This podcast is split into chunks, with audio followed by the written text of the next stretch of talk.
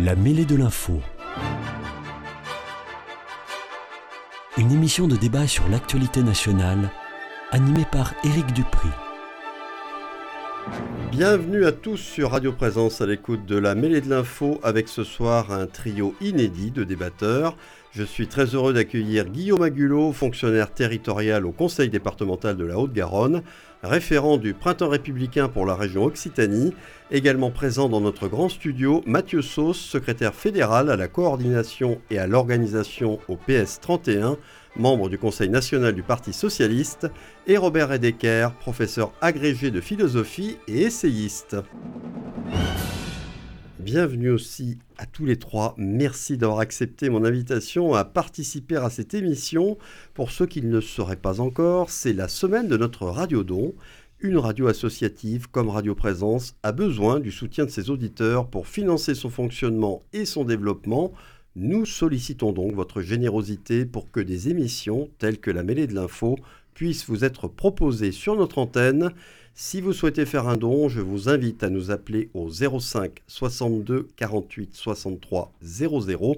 05 62 48 63 00. Vous pouvez aussi donner directement en ligne sur notre site web www.radioprésence.com. Un grand merci par avance et pour revenir à ce qui nous réunit ce soir, que vous vous intéressiez au football ou non, vous savez tous que la Coupe du Monde de football vient de commencer au Qatar. Après bien des polémiques concernant l'organisation de cette compétition, dans un pays souvent pointé, il est vrai, du doigt pour son non-respect des droits de l'homme et des femmes, de surcroît, beaucoup y voient un non-sens écologique, pour ne pas dire une provocation, à l'heure de la lutte contre le réchauffement climatique. Je rappelle que de nombreux stades ont été construits là-bas, euh, climatisés. Les appels ont été nombreux en France pour demander à ce que notre équipe nationale n'y participe pas ou pour que les retransmissions télévisées des matchs soient boycottées. Et vous trois, qu'en pensez-vous? Allez-vous regarder la compétition à la télévision? Fallait-il aller jusqu'au boycott de l'événement par l'équipe de France tenante du titre, il faut le rappeler aussi, ou doit-on éviter de politiser le sport, comme l'a dit notre président de la République Emmanuel Macron? Robert Edeker, vous avez justement fait paraître un article sur ces questions aujourd'hui dans Valeurs Actuelles. Le titre de cet article, Coupe du Monde au Qatar, dernière nouvelle du parc humain. J'ai le sentiment que vous ne voyez pas d'un très bon œil cet événement, en tout cas cet endroit-là. Merci de me passer la balle, cher numéro 10. Alors je ne sais pas si je suis avant-centre ou défenseur latéral, on verra. Et latéral de quel côté? On verra. Bon, j'ai déjà. Non, j'ai pas oublié votre question. Euh, la question. Alors d'abord.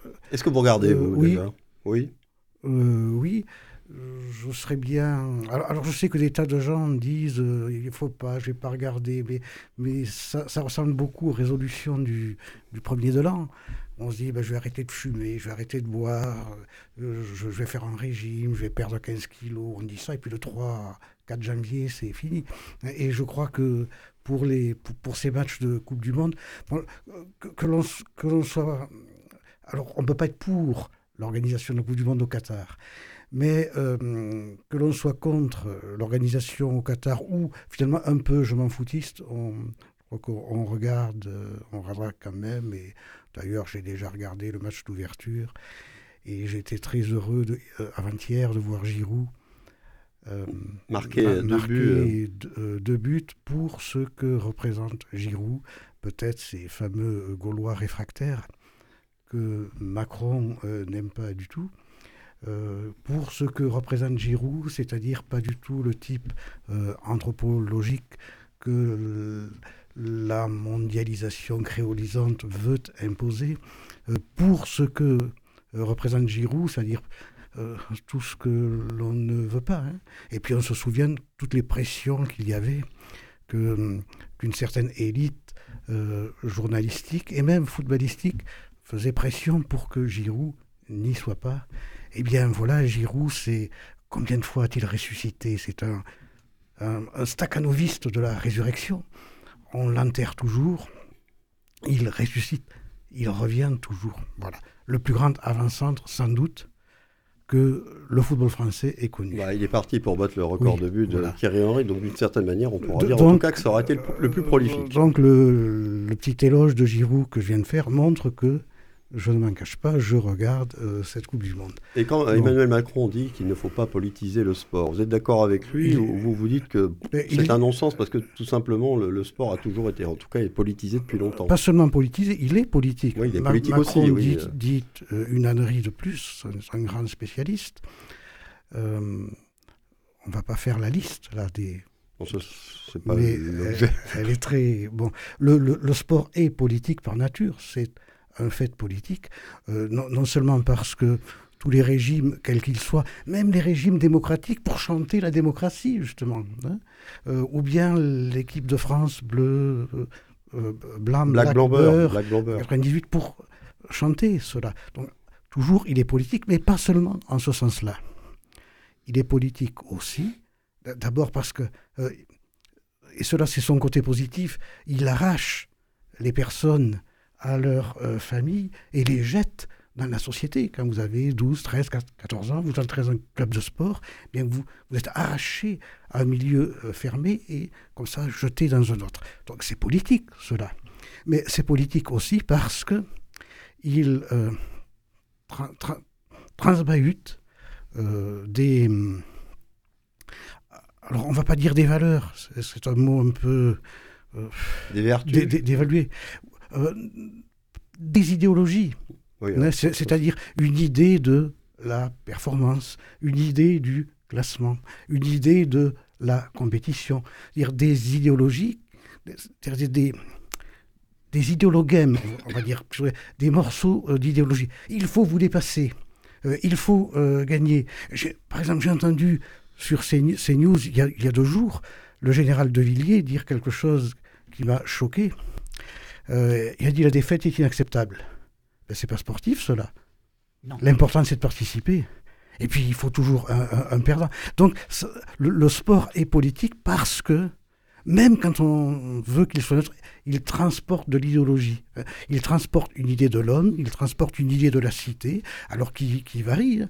On, sait très bien que euh, y a eu une, conception euh, stalinienne dans la RDA, euh, une conception nazie, les Jeux olympiques de Berlin en 1936, une conception fasciste. Et euh, ben, c'est assez facile pour le fascisme de récupérer le sport dans la mesure où il est quand même l'éloge de la force, de la virilité. La loi du plus fort, on La loi du plus fort, ainsi de suite. Donc c'est politique par essence le sport. C'est pour, pour cela que quand notre président euh, euh, dit qu'il ne faut pas politiser le sport, euh, c'est même pas un propos de café du commerce. Bon, on y reviendra. Mathieu Sauce, vous êtes passionné de sport, je le sais. Alors est-ce que vous regardez ah, vous, Nous sommes deux. non, bien sûr, je, enfin oui, je regarde je regarde, mais c'est euh, un peu l'article euh, du fameux Télégramme, là, où euh, on parlait de, passion débordante et qui nous. quasiment. C'est un peu schizophrénique, en fait, ce qui est en train de se passer avec, avec la Coupe du Monde au, Qatar. pourquoi? Parce que, bien entendu, d'abord, c'est politique. Macron dit encore une, belle ânerie, et, ça, là-dessus, je partage pleinement avec vous parce qu'il y avait moyen en plus de politiser cette Coupe du Monde et de faire en sorte que les Occidentaux amènent quelque chose de positif. Euh, il y aurait pu avoir une boycott de la cérémonie d'ouverture, boycott un, boycott des chefs d'État. Il y aurait pu avoir aussi la demande avec... vous savez, il y a beaucoup d'enquêtes journalistiques qui montrent qu'a priori, il y aurait 6500 morts euh, dans des conditions de travail euh, à cause des conditions de travail sur la construction des stades qui est scandaleuse. Il y aurait pu avoir une vraie euh, présence des ONG. on aurait pu l'exiger. On aurait pu l'exiger avec une vraie enquête administrative pour savoir, avec aussi une, une, demande de versement d'indemnisation pour les familles qui sont derrière ces 6500 personnes qui en général sont en plus des gens qui ont a oui, qu'on a, importé venir de, pays pour, pour les, pour les faire travailler dans des conditions innommables. c'est le 19e siècle. Tout à fait, tout à fait. On est, on est exactement dans, dans, des siècles passés où on construisait des grands monuments avec. Mm. Euh, sans tenir compte réellement de la condition euh, des travailleurs. Donc il y, aurait pu avoir, euh, il y aurait pu avoir vraiment une vraie prise en charge politique de l'État français, et ce n'est pas ce que désirait Emmanuel Macron. Et là, ça soulève aussi des questions sur quelles sont les relations entre le Qatar et, et la France. Pourquoi a-t-on mis sous silence ces dix années euh, qui ont vu, euh, euh en arrière, hein, l'attribution de la Coupe du Monde au Qatar. Pourquoi est-ce qu'on a mis sous silence toutes les affaires qui ont qui, ont, qui, ont lieu. Hein, on, a, on sait maintenant qu'il y a eu un petit peu de pot de vin ici et là, que on apprend que le président de la FIFA vit à Doha et vit grassement, grassement à Doha, est entretenu un peu par, par l'État qatari. Donc il y, a tout ça hein, qui euh, qu'il faut euh, remettre en cause et donc ça rend un peu plus compréhensible aussi euh, les boycotts en fait hein, des villes, hein, notamment aussi Toulouse, qui boycottent cette Coupe du Monde où on n'a pas de fan zone, ben, tout simplement parce que oui on regarde, mais mais ça n'a pas le. En fait c'est c'est dommage, mais c'est un petit peu comme ces fameux alcools qui ont le même goût mais qui n'en ont pas la saveur. Mmh. Et ben c'est la même chose. Cette Coupe du Monde, elle a tous les ingrédients pour qu'il y ait une Coupe du Monde. Il y a des nations, euh, toutes les nations euh, footballistiques sont là. Euh, il y a de la compétition. on pourra en parler. Hein. Il y aura sans doute sur, des matchs. Sur, le positionnement de Giroud, on peut en parler. ça peut faire même des débats. mais, mais, on a une émission sport là-dessus. C'est pas c'est pas le sujet aujourd'hui. Mais je veux dire, il y a, tout il y a tout pour en faire un, un bel événement. Et puis malgré tout, on peut pas s'en satisfaire parce qu'on voit ce qui s'y passe. Euh, rendez-vous compte, euh, euh, on, a, on, conseille même aux supporters de ne pas prendre leur téléphone portable, parce qu'ils pourraient être arrêtés par la police sur place, qui fouillerait dans leur téléphone portable et qui verrait des photos compromettantes Parlons, parlons, des photos compromettantes. Hein. Il s'agit tout simplement, peut-être ici et là, de photos de vacances en maillot de bain ou autre. on, en est à ce niveau-là. Hein. On n'est pas. c'est quand même quelque chose. Et moi, là où je reproche essentiellement hein, au, au, gouvernement, c'est de ne pas s'être servi de cet événement pour importer quelque chose, pour amener notre... On parlait de valeurs, mais pourquoi pas pour amener un peu nos valeurs là-bas et dire non, ben, il y a d'autres nations qui le font. Hein. On a, euh, on a la, ministre allemande qui a porté un brassard euh, pour les conditions LGBT. Euh, on a des joueurs allemands qui vont être sanctionnés a priori par la FIFA après. C'est quand même... Enfin, on, hallucine un peu. Hein. mais parce qu'ils ont protesté en se baissant à terre, en masquant les yeux comme l'Argentine ou comme aussi l'Allemagne. Euh, et les joueurs iraniens. Et, les joueurs iraniens qui, qui, qui, voilà, qui risquent énormément et qui en ont pas. Alors, où le sport n'est pas politique. C'est complètement idiot. C'est se cacher avec un truc euh, derrière, un parvent euh, minable. Euh, on aurait pu faire quelque chose. On est la nation des droits de l'homme. C'était notre devoir en tant que nation dans cette internationale-là, dans cette mondialisation-là, et on n'a pas su et on ne sait pas. on a au contraire un président de la fédération qui s'offusque si les joueurs avaient pris parti. on a des joueurs euh, je ne sais pas si c'est euh, si c'est d'être trop payé, mais qui n'ont pas véritablement de conscience non plus euh, exacerbée. Hein. On n'a pas non plus. Alors que Neuer, par exemple, le capitaine de l'Allemagne, eh ben, on lui avait interdit de porter le brassard. Il en a porté des. Il les a feintés en, portant des crampons aux couleurs, à des couleurs LGBT. voilà. Donc il y a quand même des possibilités de dénoncer des faits. Euh, c'est pas le cas, encore une fois, euh, voulu par le gouvernement. Il ne faut, pas dire aux joueurs joue et tais-toi. non. on a même essayé de, faire ça. Antoine Dupont, qui a pris parti pour la gauche, on le lui a reproché. Moi, je suis de droite, mais je soutiens Antoine Dupont.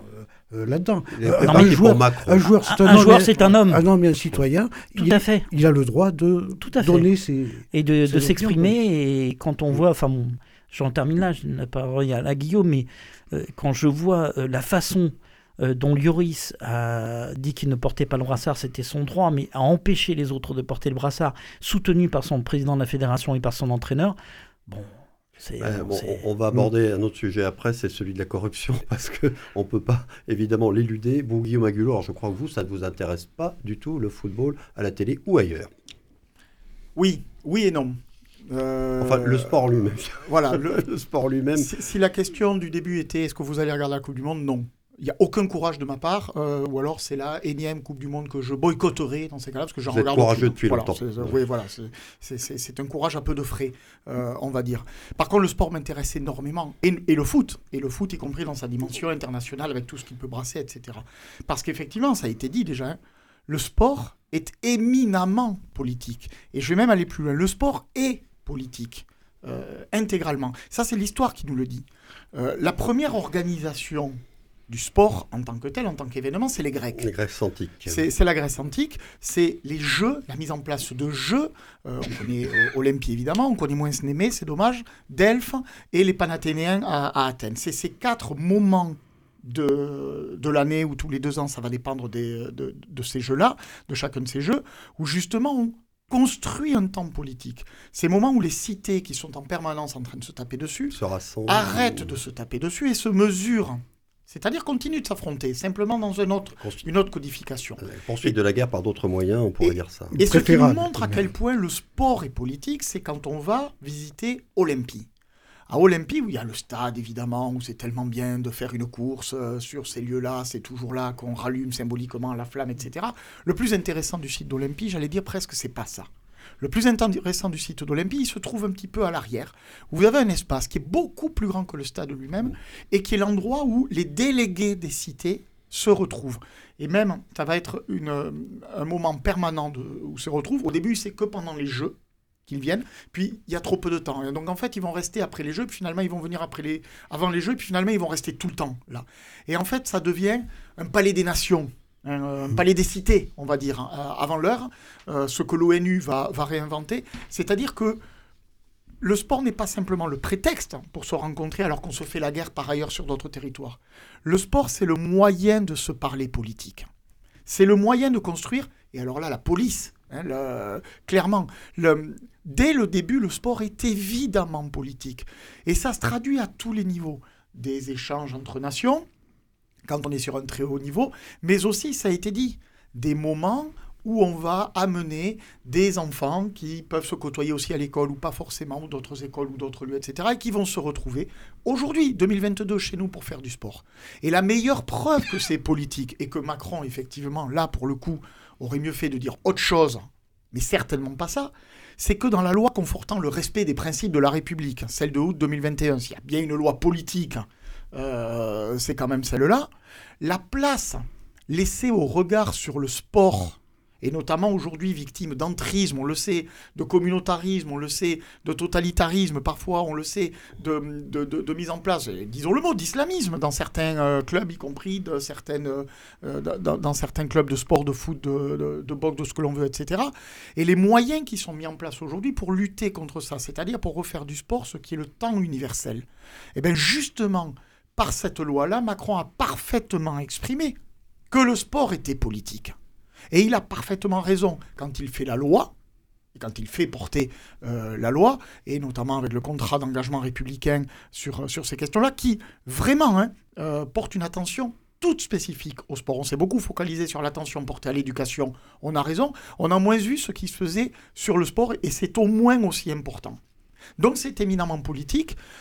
Nous dire aujourd'hui que c'est politique euh, chez nous et pas politique euh, au Qatar, euh, là, enfin, on- Non, mais- littéralement, on marche sur la tête. On- il n'en pense pas un mot. Mais évidemment qu'il n'en pense pas. pense un pas un mot. mot. Il dire, n'en pense pas. Il sait très bien que, Évidemment. que la Par ficelle contre- est très grosse. Il espère peut-être Par va contre, s'il n'en pense pas un mot, il a lancé un vrai message.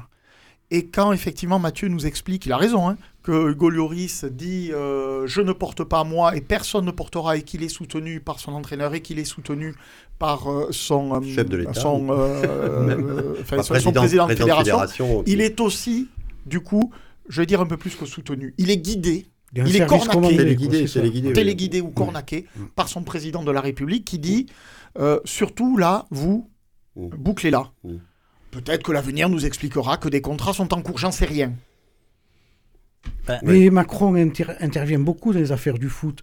Le, le retour de Benzema, c'est plus ou moins sur pression de Macron. Oui, c'est plus comme à l'époque. Oui, mais c'est parce que c'est un grand supporter de foot, hein, Oui, tout simplement. Je pense qu'il y Ah a un oui, petit peu oui, de- et pratiquant aussi. Mais après, sur les, sur les contrats passés, ben, en, en ce moment, il se dit hein, dans la presse, euh, en entrefilet, le Stade de France est en vente. Oui. Hein, et bon, Ouais. a priori, il y a un PSG actionnaire. Enfin, il y a. Et le PSG, a- soi-disant, voudrait enfin, en le tout cas, Parc il y a, des Princes, euh, et à part le Stade de France, voilà, il y a, a des fuites, aller, euh, hein. voilà, il y a des fuites euh, euh, qui euh, vendraient Oui, parce que bon, rappelons que Qatar monument. est propriétaire aujourd'hui du premier club français depuis une dizaine d'années, je crois maintenant, je n'ai pas exactement la date en tête. Euh, je parlais de la corruption, vous, Robert Redeker, vous avez beaucoup écrit sur le sport, sur le dopage. Une de vos- un de vos derniers essais parus, c'était euh, Sport, je t'aime, moi non plus. Vous abordez ces questions-là et la question aussi de la corruption dans certains sports, le foot peut-être en premier. Euh, avant d'essayer de répondre à cette euh, question, euh, Eric, je voulais rebondir sur ce qui a été dit il y a cinq minutes, ouvrir une, une porte ou une barrière que nous n'avions pas ouverte pour voir le paysage qu'il y a derrière. Euh, l'une des choses que l'on peut reprocher, puisque euh, l'idée m'est revenue quand euh, monsieur a parlé de l'ambiance dans laquelle avait lieu cette Coupe du Monde. Bon, je, je crois que l'organisation de cette Coupe du Monde a été volée au peuple de football. Voilà. Il n'y a pas de supporters, il, n'y a pas de racines footballistiques. Ils ont même apporté des supporters, semble-t-il. Il n'y a, pas de racines footballistiques au, Qatar. Je ne crois même pas qu'il y ait de peuple au Qatar, puisque 10% de la population... Il y a 2 millions à peu près de... Voilà. Donc c'est un événement parfaitement euh, artificiel qui ne s'explique que par euh, les chèques que l'on peut distribuer. Les pétrodollars euh, et... Ici ou là. Les chèques des chèques. Les chèques des chèques. Bon. donc la Coupe du Monde qui a toujours été même, même sous l'Argentine des dictateurs sanguinaires, et enfin, l'Argentine est, un peuple de, football qui a toujours été quelque chose de, populaire. Cette fois-ci, ça n'est pas le cas. Et euh, j'espère que ce, n'est pas le dessin d'un monde à venir ou, d'une mondialisation à venir qui voudrait euh, se passer des peuples et, des, nations. cela, c'est quelque chose qui, euh, qui m'inquiète beaucoup. Pour revenir à la corruption dans le sport, là, qui, qui semble, j'allais dire, un peu patente dans cette histoire, euh, qu'est-ce que vous en dites dans vos essais? Quelle est la réflexion que vous menez là-dessus, qui est ancienne, hein, je le sais hein? Oui, elle, elle, est ancienne, elle n'est pas euh, spécialement liée à l'époque actuelle. Ce que je crois, c'est que l'époque actuelle, du, du, du, fait de... Euh, du, ce qu'on appelle, mais c'est pas le bon mot, euh, néolibéralisme, euh, enfin, articulé à la, mondialisation, rend la corruption beaucoup plus facile et les, les, les, les barrières morales que les individus possèdent par rapport à ça sont revus à, la baisse, hein, si vous voulez. Je ne veux pas jouer l'incorruptible à, la Robespierre, parce que c'est tout aussi,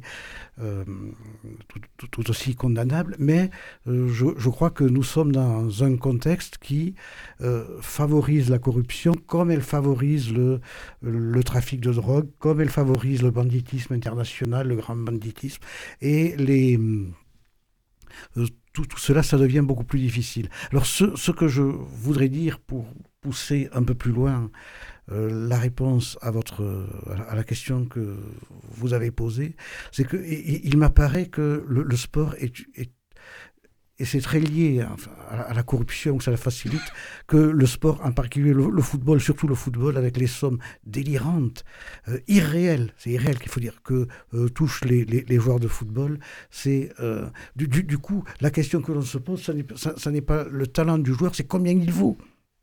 Tout le temps. Dès qu'on parle de joueur de football, on, parle de, de, de, de l'argent, combien il vaut, quelle est sa valeur. Donc en fait, c'est une propagande pour l'argent le football. Et la véritable star de, de, plus en plus de l'univers du football, c'est pas Messi, c'est pas Neymar, euh, c'est pas euh, Mbappé, c'est l'argent. Voilà. Donc on a une starification de l'argent à travers le football. Euh, qui, rend la, corruption euh, tout, à fait, euh, du coup, tout à fait acceptable et raisonnable dans ce contexte-là. Donc il y a une starification de l'argent qui fait que l'on peut dire, oui, que le, football, l'univers du football en général, c'est en cela qu'il est engrainé, est une, une propagande permanente pour l'argent fou, l'argent affolé, celui de la crise de 2008, par exemple. Mmh. Alors Mathieu Sauce, euh, vous qui, je le redis, qui êtes un vrai passionné de sport, quand vous entendez tout ça, non, mais, comment peut-on encore regarder du eh sport C'est un peu ça la question. Je suis passionné de sport. mais je le sais. Je non, le mais sais, parce que parce que je pense qu'il y a aussi euh, un comment on pourrait, on pourrait, appeler ça une sorte de de, de, fantasme enfantin euh, qui fait que bah, lorsqu'on touche un ballon gamin, on touche le ballon avec le pied et puis ça nous propulse à quelques avec quelques visions un peu euh, fantasmagoriques euh, Oui, de réussite, on, de on but pourrait dire aussi de- que malgré l'argent qui circule, malgré les salaires mirobolants des joueurs, ben, il y a encore la beauté du Non, geste. La beauté du geste, ça existe ce encore. que, ce que je Le retiens, jeu existe encore. Tout à fait, mais ce que je retiens aussi, cette idée, euh, et, et qui est réelle, qui commence à être de plus en plus vraie, euh, cette idée que euh, c'est l'argent et combien vaut le joueur, puisque même on sait que des joueurs jouent parce qu'ils ont été achetés à un certain prix, et que même si sur le moment, euh, ils ne donnent pas satisfaction, alors Faut que, faire alors, que, alors que c'est l'essence même du sport. hein. Le sport, c'est donner satisfaction Ah, C'est le, euh, le à l'entraîneur ou, poste. ou- Voilà, ou même, à- ou se est- donner satisfaction soi-même à l'instant T. Si à l'instant T vous n'y êtes pas, ben, c'est que euh, Il y en a un autre faut- qui est meilleur Il y a un autre qui est meilleur, il faut remplacer. Et là, en l'occurrence, c'est vrai que l'argent qui est déterminant fait en sorte que certains jouent alors qu'ils ne devraient pas jouer dans un groupe. Mais ça, c'est sur la partie euh, euh, tri-foot. Moi, je vais y revenir parce que ce qui m'ennuie en fait, et, je reprends vos propos euh, qui, euh, qui sont extrêmement justes, euh, c'est qu'on a volé un peu cette Coupe du Monde aux supporters parce que on l'a même déplacée euh, dans une saison, une saison euh, de sportifs de haut niveau. Ça se joue pas euh, une Coupe du Monde euh, à mi-saison, euh, en plein hiver, même s'il fait beau à Doha, on n'en doute pas, puisqu'il fait même trop chaud, mais la clim. Mais, mais on, on joue pas à cette, à cette, époque-là parce que le, le sportif de haut niveau n'est pas préparé à, à faire une compétition internationale qui demande, c'est un peu plus élevé que le championnat euh, Ouais, euh, qui- quotidien qui et coupe la saison qui en coupe deux, la en plus. saison en deux en plus et donc la préparation même physique de ces joueurs euh, est complètement euh, inédite unique et on a on a fait ce choix là de casser le sport donc de, de, de désarmer même euh, alors peut-être qu'on verra des beaux matchs peut-être que je euh, ça, me, ça me fera mentir mais en l'occurrence ce qu'on additionne surtout actuellement c'est le nombre des blessés parce que vous êtes sur une Oui, oui, et avec des, Et pas- organismes et qui pas sont fini, pas Et pas fini. et, on, a- on additionne le nombre des blessés. Peut-être qu'au final, la nation qui gagnera euh, cette Coupe du Monde sera celle qui aura le moins de blessés euh, et qui aura pu euh, qualifier euh, les, remplaçants pour, pour jouer. Donc les stades sont vides. On est dans, une, dans, un, dans un ton footballistique qui n'est pas celui de la Coupe du Monde, qui n'est pas celui d'une compétition internationale. Euh, euh, on, a, euh, on a tout ça, tout a été fait en fait pour vraiment donner au Qatar cette Coupe du Monde. Le Qatar qui voilà la possibilité de s'acheter une image à l'international, de s'acheter éventuellement quelque chose de plus positif. En tout cas, la seule chose peut-être qui n'était pas achetable, c'était leur image. Et là, en l'occurrence, bon. Après, après, il y a une. Moi, je pense qu'il y a un vrai. euh, euh, il peut y avoir aussi une vraie mobilisation de la communauté internationale. hein. Elle, a encore, elle peut encore avoir- lieu. Il reste un mois. On est qu'au tout début de la Coupe du Monde. Il peut y avoir cette mobilisation internationale auquel la France peut, pas, peut, peut faire partie et, prendre sa part. Euh, et rappeler que le choix du, caca- du Qatar, c'est le non-respect de l'environnement. C'est une aberration totale. Ils peuvent rappeler aussi que euh, dans le futur, lorsque un pays voudra organiser une compétition internationale, il sera soumis à des clauses euh, sociales, écologiques, euh, qui respecteront les droits humains. Il y a possibilité de mettre en place des contrats par les Occidentaux, qui en l'occurrence gèrent en fait hein, Mhm. les grands organismes d'attribution de ces compétitions internationales, et avec ces vraies clauses à respecter. Ouais. Euh, parce que ça ne peut plus durer. Ouais, Ou vous- alors, ou alors il faut faire un truc euh, sans stade, hein, parce que là en plus les stades sont vides. Donc euh, Oui. euh, on, a, on a tué 1000 6500 personnes on- Pour on- construire des stades pour construire qui des ne stades serviront qui, plus. qui sont vides en plus, qui ne serviront plus. et hein. qui dans l'avenir ne serviront plus, Non, et seront détruits, à coup sûr. Ce que vous voulez dire, c'est qu'on pourrait faire de ce mal peut-être un bien, ou en tout cas mettre en place. Mais on Pour pourra- aller on vers pourra- un mieux. On pourrait avoir cette exigence-là au niveau international, de se dire plus jamais ça. Ouais. La connerie a été faite. Elle est sûrement due à de la corruption. Elle est sûrement due parce qu'il y, a des- il y a des enquêtes en cours. euh, mais en plus, on a des noms euh, célèbres qui, ont, qui Ouais. sont euh, un peu cités dans, dans ces affaires-là. Euh, des noms célèbres de footballeurs. hein. On pense à Platini parce que c'est un secret de polichinelle. tout le monde qui lit un même peu la le- presse même le sportive. Zidane donc il y a un peu de tout qui, circule, mais on peut se dire plus jamais ça, et, et- et gageons que dans l'avenir, euh, on mette en place ces clauses euh, qui, sont, euh, qui peuvent être dictées par la... pourquoi pas l'Union européenne, puisque c'est l'UFA aussi euh, qui, est, euh, qui est en fait en lutte hein, face à la FIFA euh, dans cette affaire-là. Mais on peut, pourquoi pas, mettre un peu des clauses environnementales, sociales, respectant des droits humains, puisqu'on a la déclaration des droits de l'homme qui peut aussi faire froid. Enfin, s'en servir pour dire plus jamais et faisons autre chose. Alors Guillaume Agulot, pour terminer rapidement, on avait coutume de dire que la Coupe du Monde, c'était le football, le plus grand événement sportif, le plus regardé au monde, c'était vraiment la vitrine du sport planétaire.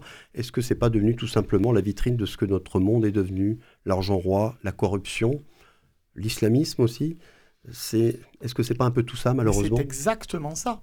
Nous sommes aujourd'hui, effectivement, nous avons la Coupe du Monde de notre période, comme d'autres périodes avant nous ont eu des Coupes du Monde qui correspondaient aussi à la... Là, tout se retrouve en une chose. Euh, pour rebondir là très rapidement aussi sur ces questions de, euh, corruption, effectivement, hein, bon, ça a été dit, on est dupe de rien, tout le monde le sait, les noms ont circulé, on les a C'est pour ça que je dis que c'était pas tant, ça paraît euh, difficilement contestable. Je pense qu'on peut mettre toutes les, toutes les clauses que l'on veut. Le poids de l'argent, pour encore un petit moment, est trop fort et emportera la, ces, ces choses-là, parce que c'est le monde qui est comme ça. C'est pas le foot, c'est le monde qui est comme ça. Et juste pour terminer, c'est clair que là, ce que nous découvrons, c'est que au Qatar, il est quand même beaucoup plus facile euh, de voir des pots de vin que de trouver des verres de bière. Oui. Excellent je, je, pour terminer. Euh, très vite, Robert, s'il vous plaît. Quelque chose qui est, qui est lié à, à l'éducation, très, euh, très justement, tout à l'heure, nous, nous, avons parlé du côté libérateur de l'éducation par le sport dans l'enfance ou l'adolescence. Alors, je, me souviens, j'étais inscrit, par exemple, à, une équipe cycliste, mais bon, je suis d'une famille euh, d'ouvriers agricoles, immigrés, euh, donc finalement, on ne connaissait pas grand monde, dans un monde, euh, un univers refermé sur soi, et le fait d'aller dans une association sportive, dans des petites villes euh, d'Occitanie, vous, vous, arrache à, cette fermeture et, vous jette dans le, grand bain. Donc ça, c'est le côté positif, mais donc c'est aussi pour le développement de l'enfant et de la personne, mais malheureusement, de plus en plus souvent, on constate que le but que les familles se proposent et les gosses, ce qu'on leur met dans la tête, c'est ça, n'est pas l'épanouissement individuel par le sport, c'est regarde les vedettes, euh, regarde l'argent, euh, regarde la célébrité, regarde le, bling bling. Donc on pervertit euh, complètement. On leur donne des modèles. L'éducation par le sport en, disant aux gosses, ben, fais, fais, du sport, tu, tu, vas réussir, tu vas avoir de l'argent comme Mbappé ou, ou, même moins. Mais voilà. Et je, et je crois que cela, ça, ça fait partie de la corruption dont vous parliez tout à l'heure. Hein. Corruption morale aussi. C'est une corruption morale plus profonde et plus grave encore, parce que qui mine de l'intérieur tout le système éducatif. On va arrêter là. Euh, à nos auditeurs de se faire leur idée en leur âme et conscience et de regarder ou pas, s'ils le veulent, euh, ces matchs de Coupe du Monde à la télé. En ce qui me concerne, moi, je vais lancer un nouvel appel aux dons à tous ceux qui veulent soutenir notre radio. Je préfère ça. Et il n'y a pas de corruption, je vous garantis, pas de pot de vin. Je les invite pour ce faire à appeler le 05 62 48 63 00, 05 62 48 63 00 ou à faire directement un don en ligne sur le site www.radioprésence.com Courte pause avant de nous retrouver tous les quatre dans une vingtaine de secondes pour débattre d'un autre sujet. Restez bien à l'écoute de Radio Présence. À tout de suite.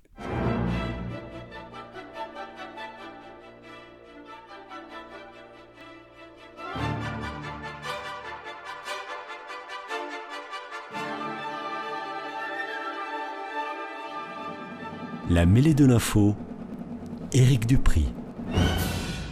Seconde partie et second débat de la mêlée de l'info avec mes invités Guillaume Agulot, Robert Redeker et Mathieu Sauce. Et avant de reprendre nos échanges, comme nous sommes en plein Radiodon et que vous connaissez tous les trois Radio Présence pour y avoir été invité à plusieurs reprises, je voulais vous demander pourquoi vous aimez y venir et ce qui fait, selon vous, que cette radio mérite d'être soutenue par ceux qui nous écoutent. Robert Redeker, vous êtes à la fois un invité assez régulier de nos studios, mais aussi, il me semble le savoir, un auditeur plutôt fidèle. Oui, je suis un auditeur fidèle de cette radio depuis très longtemps. Euh, je, trouve qu'elle est d'un niveau euh, nettement supérieur aux radios commerciales que l'on peut entendre, que la parole y est libre, donc que euh, l'on entend ce que l'on n'entend pas forcément ailleurs. Voilà. Et pour finir, rien n'est plus important à mes yeux euh, qu'il y ait euh, une radio très très liée à l'Église de France comme celle-ci. Alors là, je ne sais pas si Guillaume Agulot sera d'accord sur ce dernier point, mais bon, vous y venez souvent euh, à cette radio, en tout cas la mêlée de l'info, vous avez eu l'occasion d'intervenir dans la matinale de Radio Présence. Voilà, je pense que vous, vous aimez tout de même en tout cas y parler et j'espère aussi l'écouter.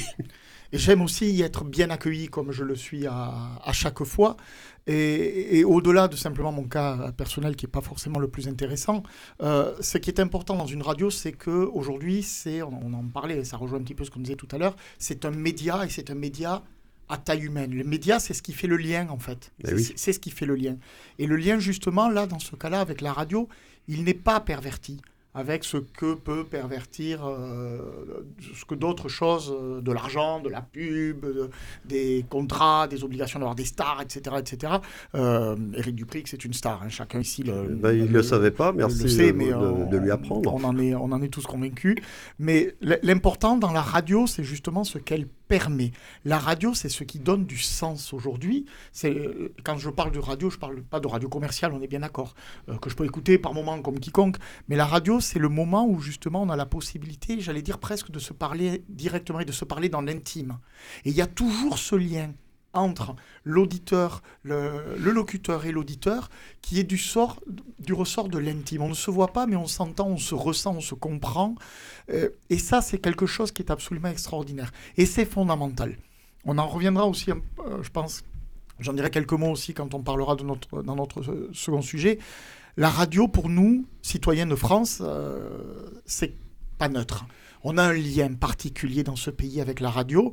Elle fait partie de notre, de notre histoire, elle fait partie de notre essence même en tant que nation. C'est une de nos pépites. C'est une de nos pépites, y compris parce qu'elle garantit justement, elle permet et elle garantit la possibilité de s'exprimer, c'est-à-dire d'avoir des avis divergents, des avis contraires, et d'avoir le temps de les exprimer, de les confronter, de les affronter. La radio, qui d'autre le permet, certainement pas la presse, certainement pas la télé, certainement plus la télé. Et vous retrouvez ça sur Radio Présence c'est ce que je comprends. Absolument, absolument. Parmi la radio en général, euh, celle-là, euh, voilà, nous sommes trois, nous avons deux sujets à débattre sur une heure. Euh, quel autre média offre cette liberté cette liberté d'avoir une parole libre où on, moi on ne m'a jamais dit oula ça il faut pas que tu le dises. Peut-être même au contraire. Ce serait bien que tu viennes venir porter la contradiction à un tel. Parce que oui euh, d'autres que moi peuvent penser autrement que moi. Mais si j'ai pas le temps d'exprimer une pensée un peu longue un peu structurée euh, je peux pas le dire. Et ça par la radio personne ne, me, le permet. Oui juste pour illustrer un petit peu euh, on n'a pas on n'est pas obligé ou on n'a pas besoin euh, d'aller à la messe et d'avoir la foi pour écouter cette radio, et d'une. Et deux, pour illustrer, je confirme. Pour illustrer euh, également, euh, je suis, on m'a confié la production d'une émission hebdomadaire sur Radio Call à Aviv, alors que je ne suis pas de confession juive et n'ai jamais été. voilà. Donc ça illustre l'ouverture et le dialogue dont vous parlez les radios de proximité, comme ces deux radios-là, mais et ça, ça va faire le lien aussi avec nos deux. Alors, Alors, Mathieu Sauce, vous, parce non, vous êtes passionné de sport ouais, et passionné de radio. Oui, tout à fait. Et, euh, j'en ai même fait un petit mémoire euh, en maîtrise. Euh, en plus. Y a, euh, et puis ça va me permettre de citer François Mitterrand. Donc moi, ça me. Ah bah ça, ça, ça pas le voir ça va, ça me va à merveille. Parce que tout simplement, quand on réfléchit à ce que c'était avant la radio, bah, la radio, il n'y en avait qu'une seule. Et puis, il y a eu cette libération du paysage radiophonique par l'intermédiaire aussi du biais associatif et puis par l'intermédiaire des grands grands groupes commerciaux qui sont arrivés. On s'est rendu compte très rapidement que les grands groupes commerciaux ont uniformisé leur antenne, elles répondent à des standards très précis, et c'est pour ça que sur les grands groupes euh, commerciaux, bah, tout est très très très euh, formatisé, euh, formé, régulé, et il y a ces radios associatives dont fait partie Radio Présence, ce, fonds de soutien là, aux, aux radios associatives qui permet cette liberté d'expression, ce pluralisme aussi de paysage, et c'est essentiel. Et justement, dans ce monde où l'argent est roi, eh ben, c'est parfois essentiel de faire en sorte que des radios associatives qui n'ont qu'une seule vocation, c'est de permettre l'expression, euh, qu'elle soit euh, un peu ici religieuse, euh, euh, mais aussi l'expression libre. donc c'est hyper important, c'est pour ça que les dons sont là, c'est pour permettre cela et pour éviter cette uniformisation du paysage radiophonique. Et il faut rappeler que c'est le résultat d'une lutte jusqu'en 81. Oui, tout à fait. Il y avait des, des radios libres qui, qui étaient pourchassées. Oui, il y avait, qui, il y avait de, la, de la répression. Qui, qui je, je, me souviens, j'écoutais un, j'écoutais un cachette Radio Occitania, des, Mais oui, des, bien des sûr. choses comme ça. Mais, des radios pirates. Voilà, Oui, l'antenne se déplaçait, c'est le résultat Oui, de bah, lutte. J'ai connu aussi un petit peu Ce- cette Ce n'est pas rien. Merci à vous tous hein, pour les mots que vous venez de prononcer. Bon, je rappelle le, le numéro euh, ou appeler si vous voulez faire un don 05 62 48 63 00 pour soutenir Radio Présence. Le fil rouge de ce Radio Don, notre figure tutélaire cette année, c'est Monseigneur Saliège, à qui nous avons consacré une longue émission ce matin sur nos ondes. Cette semaine, les communautés juives et catholiques de Toulouse ont organisé une série de célébrations du 18 au 24 novembre en hommage à Jules Saliège et à son action héroïque pendant la Seconde Guerre mondiale. Rappelons sa fameuse lettre du 23 août 1942 pour s'opposer au sort réservé aux Juifs de France et l'organisation de réseaux de filières pour protéger et cacher des Juifs dans des écoles ou des couvents de notre région.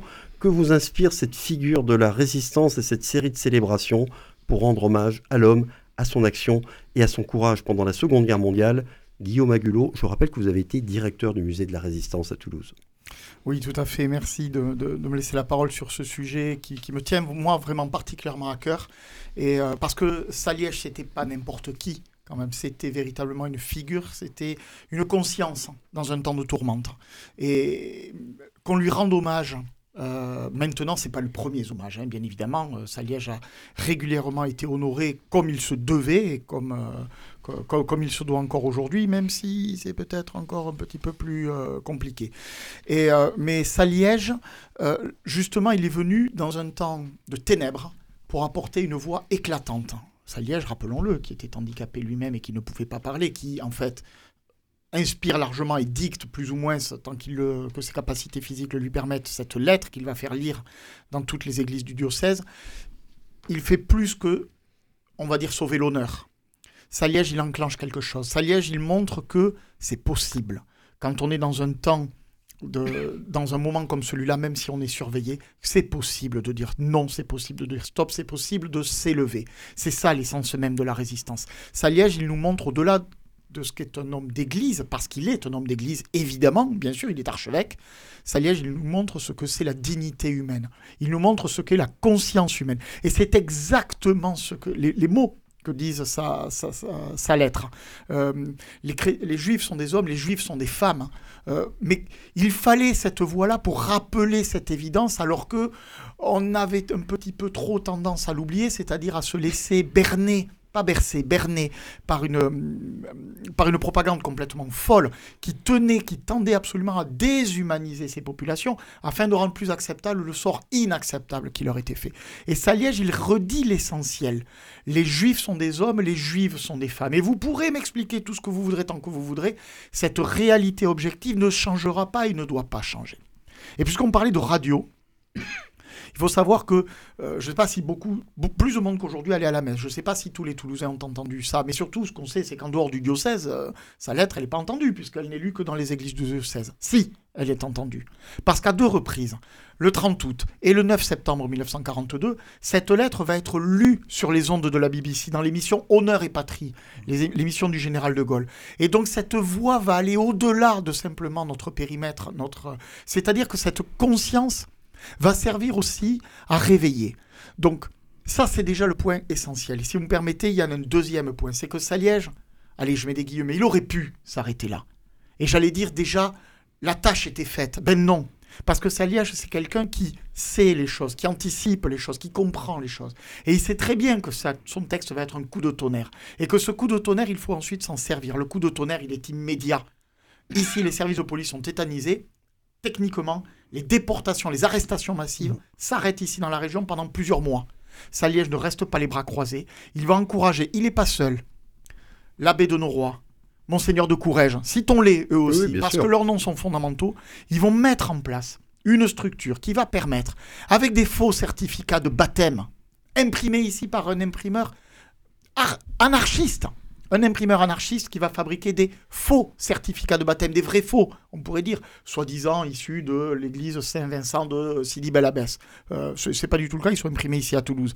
Et avec ces faux certificats de baptême, Saliège et ses équipes, ses équipes, parce que Saliège lui-même ne peut pas, vont aller dans les camps d'internement qui sont autour de Toulouse pour sortir des enfants.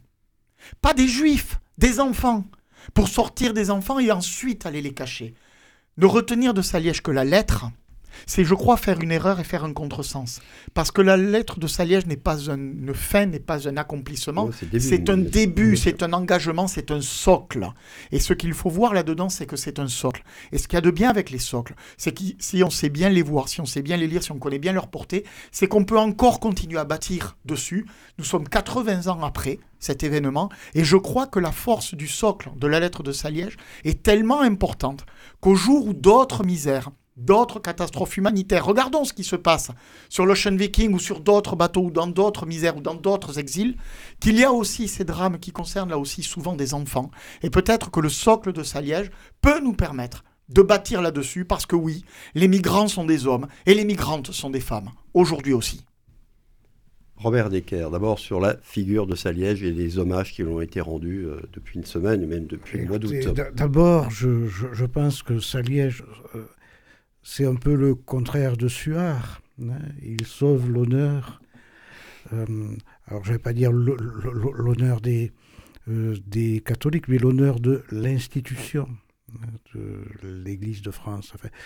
Gerlier, au moment de, la défaite, a dit le primat des Gaules, c'est une divine surprise, un peu comme Maurras qui avait dit la, la même chose. Suard notre-Dame de Paris est euh, très, très proche de la collaboration. Et je trouve que, je ne trouve pas, c'est l'évidence pour tout le monde que euh, Saliège met en conformité, euh, j'allais dire une bêtise, j'allais dire sa pensée et son action, non, c'est pas sa pensée. Bien sûr, c'est sa pensée, mais c'est autre chose. C'est son engagement fondamental, c'est-à-dire euh, il met en harmonie euh, son action avec euh, ce qui est son socle. Et qu'aucun cardinal n'aurait dû oublier, ni Gerlier ni Suard, le contenu de l'Évangile, le message de Jésus, ou bien le, la découverte, l'annonce inaugurale de Saint Paul disant mais il n'y a plus homme ni femme, plus juif, plus de juifs, plus de romains, euh, ainsi de suite. Euh, il n'y a que, euh, que des hommes, en, des hommes et des femmes, des, hommes sans générique en Jésus-Christ. Bon, et cela, Saliège le sait parce que parce que c'est un, un lecteur de Saint Paul. Euh, comme toute ecclésiastique, mais apparemment, il a, lui a tiré les conséquences euh, du socle sur lequel il s'est engagé. La, conséquence, le, le, le, message de Saint Paul, c'est un message universaliste hein, euh, qui, qui, qui, arrache. D'ailleurs, même un philosophe comme Alain Badiou euh, a écrit un très beau livre sur Saint Paul, sur l'universalisme de Saint Paul, c'est-à-dire qui, arrache les, euh, les hommes à toutes les, hommes et femmes à, toutes les déterminations locales et qui les définit par l'universalité. Donc, euh, Saliège est tout à fait il, son engagement, c'est un engagement vrai. Alors Mathieu Sauce, après ces deux premières interventions, vous, quel rapport entretenez-vous avec la figure de Jules Saliège et que pensez-vous des hommages qui lui ont été rendus depuis une semaine? Alors rendre hommage euh, à la résistance et rendre hommage aussi euh, à cet homme de résistance avant tout, puisque au-delà des mots, hein, il y a eu les actes qui ont été faits. C'est ce que rappelait Guillaume C'est ce que rappelle euh, Guillaume, mais bien sûr que c'est extrêmement important. Après, la polémique portée euh, entre guillemets, c'était au-delà des hommages euh, qui sont euh, totalement justifiés, légitimes, qui rentrent totalement dans, quelque chose. La, polémique qui a été un petit peu portée, c'est sur, l'attribution et plus ou moins la mise en place d'une plaque sur une école Alors oui, il faut, rappeler cet épisode qui est assez récent. qui est hein. assez récent. Hein, mais le, nom de Jules Saliège, je dis bien Jules Saliège, pas Cardinal Saliège, Jules Saliège a été donné à un groupe scolaire toulousain et il y a une plaque explicative qui rend hommage à l'homme d'église, euh, qui a été placée à proximité de l'établissement en question. Donc il y a eu une polémique pour cette plaque, hein, pas pour le nom, je ne crois pas, mais vraiment pour la, plaque, parce qu'il y a des syndicats qui ont saisi la cellule de veille sur les atteintes à la laïcité et interpellé le ministre de l'Éducation nationale pour ben, dénoncer le, fait qu'on ait mis cette plaque à côté d'un groupe scolaire qui n'est pas religieux. vous, vous, trouvez que c'était déplacé de, mettre cette plaque, qu'il ne fallait pas, que le nom suffisait en lui-même? Objectivement, c'est compliqué de dire déplacé parce que c'est un terme beaucoup trop fort. Je pense que la nature de la plaque, euh, avec donc l'effigie, avec Monseigneur euh, écrit. Euh, rappeler que c'était un homme voilà, d'église. C'était, c'était, alors rappeler que c'était un homme d'église en l'occurrence, c'est le cas. Mais peut-être que, peut-être, peut-être que c'était un, peu trop, mais c'est surtout le fait qu'après le personnage, hein, il est pas, il est, il est certes résistant pendant la Seconde Guerre mondiale, mais après il a pris des, des positions qui étaient très favorables à l'école libre. Et quand vous mettez sur une école publique le nom de, de, Saliège, ça peut créer de l'émotion, ce que je conçois en somme. Euh, puisque même, je ne sais même pas si lui euh, aurait été euh, satisfait d'être sur une, école publique. On ne le saura pas. Non. Mais, mais, mais en l'occurrence, au regard des écrits après, hein, visant la défense de l'école de, de l'école libre, je, je comprendrais qu'il ne le soit pas. Donc peut-être qu'on aurait pu éviter au moment où il y avait des hommages, au moment où euh, on aurait pu euh, mettre une place, un nom de rue, mais peut-être pas aller jusqu'à une école publique. Euh, c'est peut-être là du domaine de. Même le nom, le nom, vous trouvez que c'était trop, qu'on donne le nom, non, mais son nom, qu'on donne le nom à une école publique. oui, c'est ça. C'est voilà, c'est bon, c'est peut-être un peu. Même si c'est un, pas grand personnage de l'histoire Mais c'est pas quelque chose qui me choque parce que moi j'aime par contre qu'on s'appuie euh, sur l'histoire du passé. Euh, elle tend à être oubliée malheureusement et c'est euh, la vertu un peu du musée de la résistance de le rappeler cette histoire importante pour notre nation, cette histoire de la résistance à l'envahisseur allemand et, au nazisme. Et, et c'est important de le rappeler, de le marteler et d'avoir cette pédagogie autour là, en l'occurrence, je pouvais comprendre, et je peux comprendre, dans le cas d'espèce, de mettre une école publique euh, avec euh, euh, les pensées aussi qu'il y avait ça Liège là-dessus, peut-être qu'on aurait pu trouver quelque chose qui était plus consensuel. Ouais. Mm. Alors Guillaume Agulot, est-ce que ça vous a choqué, vous qu'on donne le nom de Jules Saliège à un groupe scolaire toulousain, école publique, et qu'on ajoute une plaque expliquant qui était ce monsieur, tout simplement? Non, moi ça me choque absolument pas et je vais même être euh, au-delà. Je suis choqué quand j'entends les parce que Mathieu vient de nous expliquer, mais quand j'entends les argumentaires que les syndicats euh, d'enseignants toujours euh, très très prompts à voir des atteintes à la laïcité quand il s'agit de mettre une figure est en l'occurrence chrétienne et peut-être un peu moins prompt à saisir la même cellule de veille lorsque une enseignante est menacée par le frère d'une élève alors qu'elle a demandé à cet élève d'enlever une tenue de nature euh, religieuse. On attend toujours la réaction de ces syndicats d'enseignants sur cette affaire-là, qui moi me paraît, voilà, on peut, disons que c'est des, indignations à géométrie un petit peu variable. Si je regarde le texte de la plaque, le texte de la plaque, il dit quoi? Il donne un texte historique qui est le déclenchement de quelque chose, de moment par absolument extraordinaire et qui est le moment où, le, point de départ, si vous voulez, d'un début où je l'ai expliqué rapidement, brièvement, évidemment, tout à l'heure avec ces faux certificats de baptême. Ici, dans la région toulousaine, on estime que le nombre d'enfants qui ont été sortis des camps, mmh, qui ont été cachés, des enfants cachés, pas des enfants juifs, je dis bien des enfants cachés, parce que ça, les, enfants qui étaient, les personnes qui accueillies, ils n'accueillaient pas des enfants juifs, ils accueillaient des enfants, des enfants, et qu'on explique ça dans un lieu où justement les enfants vont. Pour moi, le sens, il est intégral là. Si je devais aller vraiment pinailler, je rappelle qu'on s'adresse à des enfants d'école primaire. Hein. Il y a éventuellement, moi, quelque chose qui me choquerait sur cette plaque. C'est le petit dessin qui est en haut à droite. Il y a les symboles du Vatican parce qu'il est cardinal et que dans la, la, titulature, on a mis son symbole euh, cardinal avec l'état du Vatican, le, logo du Vatican. Voilà, bon, ok, c'est bon. J'ai dit ça, j'ai rien dit en fait, parce que franchement, on est en train de parler d'enfants, du CP au CM2, qui vont entendre qu'une personne importante, qui n'est pas forcément d'ailleurs de leur culture, de leur origine, de leur religion, je ne sais pas, à un moment donné, au-delà de ce que l'on peut en penser, a dit là, on est en train de parler d'enfants. Et si on est en train de parler d'enfants, on ne négocie pas. Et dans un monde où on est en permanence en train de négocier, en train de quantifier, en train de dire qui est plus humain, moins humain, plus de droits, moins de droits, avoir, rendre hommage à quelqu'un qui justement au-delà de simplement une lecture de sa propre communauté, de sa propre communauté religieuse, de sa religion, qui a ouvert son regard en disant, moi ce que je prends en compte, ce sont les enfants, mais je pense que c'est justement faire œuvre d'émancipation, ce que doit permettre l'école publique de la République. Robert, très vite, il reste 30 secondes. 30 secondes Oui, je suis désolé. Alors ça ne me c'est parti trop choque pas du tout, mais je comprends très bien. Alors je, je peux rajouter une, une chose euh, qui nuance euh, ce qui a été dit comme, comme restriction, c'est que euh,